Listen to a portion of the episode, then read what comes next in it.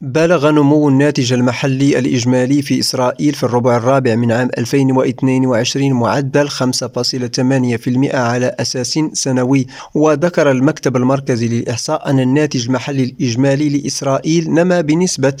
6.5% خلال العام المنصرم متجاوزا توقعات بنك إسرائيل المركزي ووزارة المالية البالغة 6.3%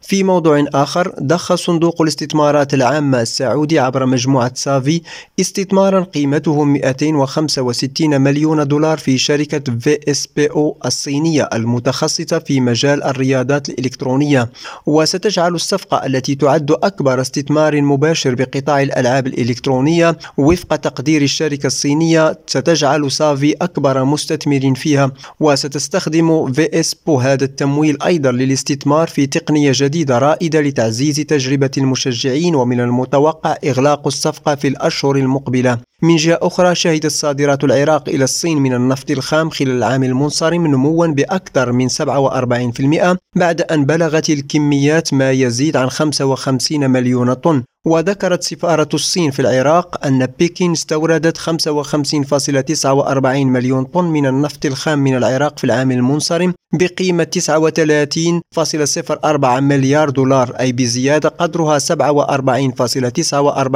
على أساس سنوي. لريم راديو جواد كربي عمان